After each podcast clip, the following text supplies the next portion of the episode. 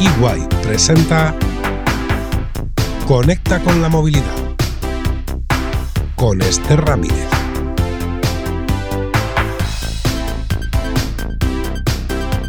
Bienvenidos a Conecta con la movilidad, un podcast de EY en el que nos enchufamos a la red que impulsa el cambio en nuestro modo de desplazarnos. Si en algo hemos ido avanzando en las últimas décadas, es en la seguridad de nuestros desplazamientos. Nada tienen que ver las actuales infraestructuras y los actuales vehículos con los que usábamos, por ejemplo, en los años 80 o 90 pero nunca es suficiente. La reducción de las cifras de siniestralidad es un objetivo siempre presente. Cualquier número se nos antoja muy alto. Sobre este tema, la seguridad, ha conversado en esta ocasión nuestro compañero Gregorio Serrano, Senior Advisor de Movilidad Sostenible, Segura y Conectada, en EY España, con Jesús Monclús, Director de Prevención y Seguridad Vial de la Fundación Mafre. Les escuchamos.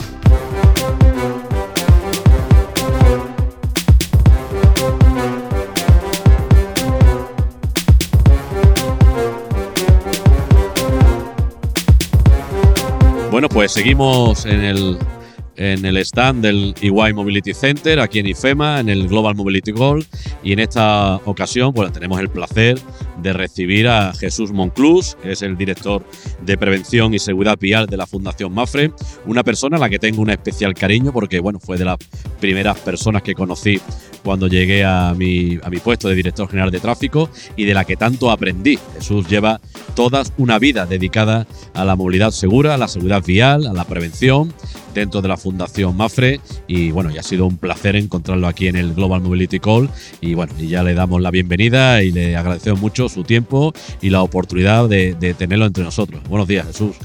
Muy buenos días, Gregorio. Gracias por esa presentación. Yo lo que recuerdo de cuando nos conocimos es el énfasis que desde el minuto cero pusiste en la colaboración, en cómo coordinarnos, cómo ser más eficientes y, bueno, eh, por cierto, todavía nos queda mucho que recorrer en esa línea, pero desde luego este congreso pues también nos abre oportunidades para relacionarnos de una manera que seguramente no habíamos hecho hasta el momento. Muy bien, pues, pues es un privilegio eh, hablar de movilidad segura con, con Jesús Monclús y en ese sentido me gustaría preguntarte sobre un documento que evidentemente conoces perfectamente, porque además estoy seguro de que has colaborado en él y no es otro sino la estrategia de movilidad, eh, la, la estrategia de seguridad vial 2030, eh, ¿no? Un documento que, bueno, que ha, significado, bueno, pues un revulsivo, ¿no? En el, mundo de la, de la movilidad segura, de la seguridad vial, un documento que actualiza, ¿no? La anterior estrategia de movilidad en el que tantos colectivos, eh, no solo profesionales, sino sociales, han intervenido. Por lo tanto, yo creo que lo pertinente es que te pregunte, ¿no? tu opinión versada sobre este documento que recientemente presentó el ministro de Trabajo, eh, perdón, el ministro del Interior y el director general de tráfico, Pera Navarro, allí en la, en la sede de la Dirección General de Tráfico. Bueno, pues si, Gregorio, si me permites, voy a dar una visión doble, una visión un poco más objetiva o técnica, si se puede decir, y otra un poquito más personal. Voy a empezar a lo mejor por, por la más personal. La más personal empieza, a lo mejor, o lo que me hace recordar es eh, esa introducción que hacía Etienne Krug de Naciones Unidas hace dos años y medio aproximadamente en Estocolmo. Se estaba en aquel momento preparando la estrategia de seguridad vial también española. Eh, no se había presentado todavía el Plan Mundial de Acción de Naciones Unidas y Etienne Cruz venía a decir algo así como eh, que imaginemos que alguien viene a nuestro despacho y nos dice, pues, eh, oye, escucha, he inventado un sistema de movilidad que es fantástico, rápido, nos permite llegar pues, a, casi todos los sitios, es muy cómodo, nos permite individualidad, tiene muchas ventajas, pero, pero la única pega es que va a matar a 1.350.000 personas. Y Etienne Krug terminaba diciendo, ¿nosotros aceptaríamos ese sistema? Y la respuesta, evidentemente, es que no. Y él continuaba y cerraba diciendo, pues es el sistema que tenemos ahora. Lo que quiero decir es que eh, las cifras son todavía totalmente inaceptables. Son inaceptables también en España, con alrededor de 1.500 fallecidos al año, 8.000, 9.000 heridos hospitalizados todos los años. España, que por cierto es un país con unas cifras eh, muy eh, de, las de las menos malas de toda Europa, hay que tener un Mm. poquito de cuidado. Estamos con se- 37 en este momento fallecidos por, eh, por millón de habitantes, por- muy por debajo de la media europea, mejor todavía que algunos países como Francia o Italia, Portugal, países de nuestro entorno, pero, pero tenemos que mirar eh, un poco hacia adelante y hacia adelante en este momento pues tenemos precisamente pues a, a Noruega, que es el país con menores tasas de todo el mundo, que está en el entorno de los 25, es decir, todavía queda pues un camino por recorrer muy importante y eso que Noruega ni mucho menos se conforma. Y la parte más personal de la estrategia, luego a lo mejor podemos comentar algo más sobre algunos detalles que nos parecen particularmente interesantes, es que mm, eh, eh, llegué un momento que tengo que reco- con- reconocer que me dio un poco de nostalgia, ¿no? Pensaba, a ver, la próxima década, yo ya eh, cu- cumplí hace unos pocos años los 50, una década más, cumplí los 60, digo, es la década no, no voy a tener otra década por delante tan plena como esta, ¿no? Y, y lo que es un tema personal, rápidamente le di la vuelta, le dije, a ver, aquí no estamos hablando de mí, ¿no? Estamos hablando de todas las víctimas que podemos prevenir en esta década, ¿no? Y es fundamental, hay un objetivo para la década del 50% de reducción de fallecidos y por primera vez de heridos graves, eso es muy importante también. Ya reconoce la estrategia el objetivo cero para el año 2050, que por cierto es un objetivo que Fundación Mafre propuso en el año 2015, con lo cual ver, digamos, que ya lo tenemos en documentos tan importantes es, fundamental, ¿no? Bueno, Jesús, eh, el documento es amplio, la estrategia de seguridad vial 2030 es un documento amplio. Lo que sí me gustaría es que, eh, bueno, te voy a hacer dos preguntas eh, con una sola respuesta, si puede ser. Es, ¿qué destacarías eh, como novedoso ¿no? en, este documento? Y sobre todo, la segunda pregunta es desde tu experiencia, que no es poca, una dilatada experiencia en este campo, eh, ¿cuáles crees tú que serían las recetas pertinentes para reducir y llegar a, ese, a esa reducción de ese 50% de fallecidos en accidentes de tráfico? Bien, a ver, yo creo que el, gran mérito de la, de la estrategia es eh, la ambición. Es una estrategia eh, yo soy un poco maniático con las cifras a veces. Creo recordar que lo primero que hice fue contar cuántas medidas tenía. Tenía, si no recuerdo mal o me equivoqué, 118. Me puedo haber equivocado un poco. Está en el entorno de 128 medidas. El que haya 128 medidas en, en, en, en el, en realidad no en la estrategia, sino en el primer plan bianual, porque Mm. la estrategia se va a articular, se va a desarrollar en planes bianuales. El primero es 2022-2023. El que haya tantas medidas es fantástico pero el que haya tantas medidas para desarrollar en un año y medio que nos queda entre lo que queda del 22 y el 23, pues desde luego va a poner al límite o a prueba los recursos, tú lo conoces Mm. perfectamente, Gregorio, de la propia Dirección General de Tráfico. Yo tengo la sensación de que eh, habría que reforzar un poco los equipos, igual que hay que re- se han reforzado ya las acciones, ¿no? Y en concreto, pues a mí me gusta mucho pues el foco que tiene, como no puede ser de otra manera, en el sistema seguro. Sistema seguro yo lo suelo explicar como, eh, como un globo, un globo hinchado que lo queremos hacer más pequeño, ¿no? Y el tamaño del globo es el número de víctimas que hay. Entonces, si nosotros apretamos por un lado, pues ¿qué es lo que hace el globo? Pues sale por el otro, ¿no? Entonces necesitamos apretarlo por todos los lados al mismo tiempo y eso quiere decir que eh, hay que trabajar en todos los ámbitos de la estrategia, que por cierto incluye ámbitos tan novedosos y con un potencial tan alto como eh, la movilidad segura en organizaciones, administraciones y empresas. Por cierto, en algunos de estos incluso títulos o algunas acciones concretas como la promoción de la Carta Europea, de la que Fundación Mafre es enlace nacional, nos vemos reflejados y lo que queremos es agradecer y reconocer el proceso participativo que ha desembocado pues, en los documentos finales, pero ese eh, enfoque pues, en el sistema seguro con la persona en el centro ¿no? y con eh, el salto que casi es un salto cuántico hacia la nueva movilidad, precisamente, que es de lo que vamos a estar hablando en este congreso en la sesión que, que moderas tú, Mm. Gregorio, Ujú. y eh,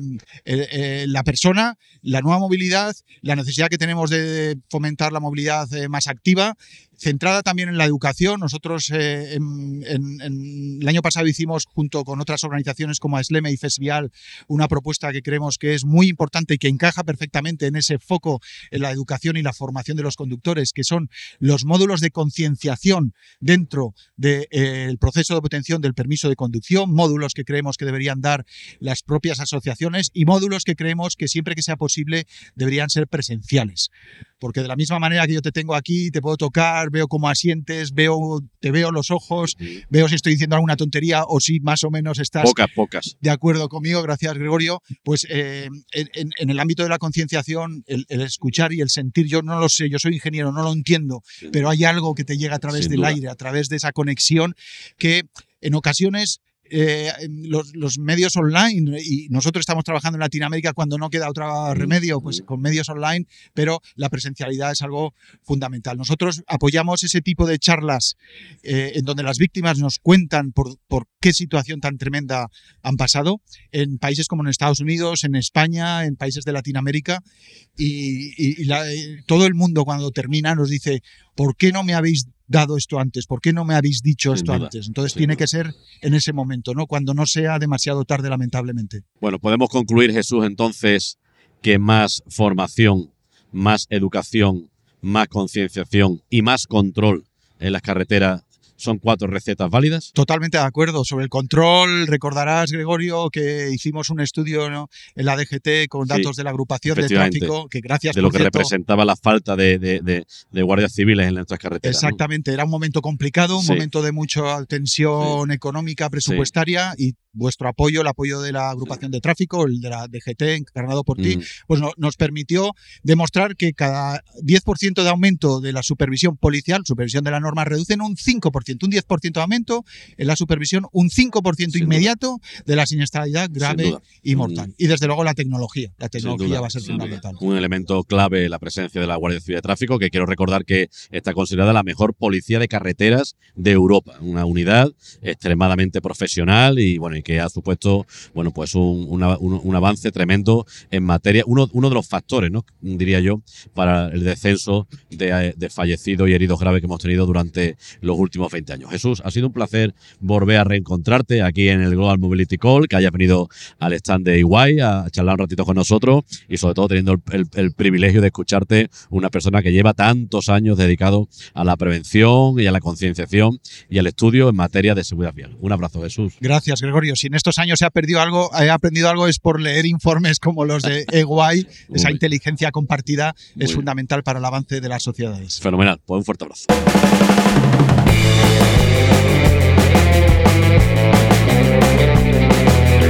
¿Cómo te mueves?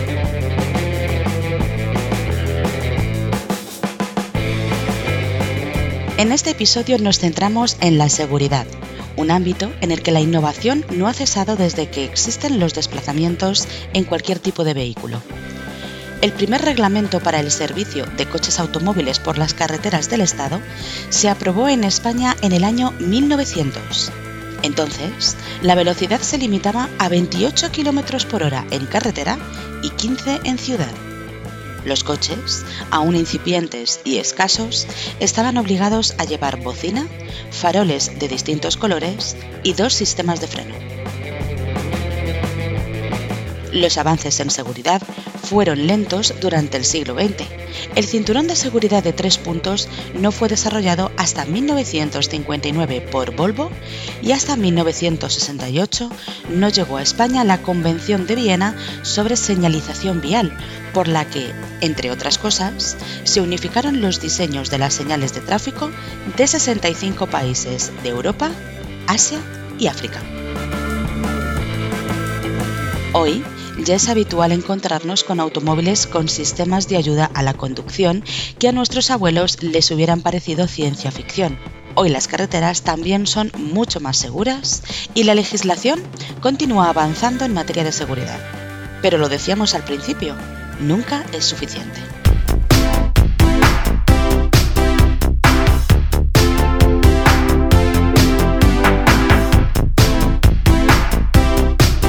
Futuro será sostenible y conectado, pero siempre seguro. En este episodio hemos descubierto algunos avances en materia de seguridad, algo que debemos tener siempre en cuenta cuando nos ponemos al volante. La tecnología ayuda, las normas ayudan, pero quienes nos sentamos en el asiento del conductor somos fundamentales. Muchas gracias por acompañarnos en este trayecto. Podéis seguir informados de todas las novedades sobre movilidad sostenible, segura y conectada visitando el EY Mobility Center en ey.com. Nos escuchamos muy pronto. Buen viaje. Conecta con la movilidad, un podcast de Iguay sobre movilidad sostenible, segura y conectada.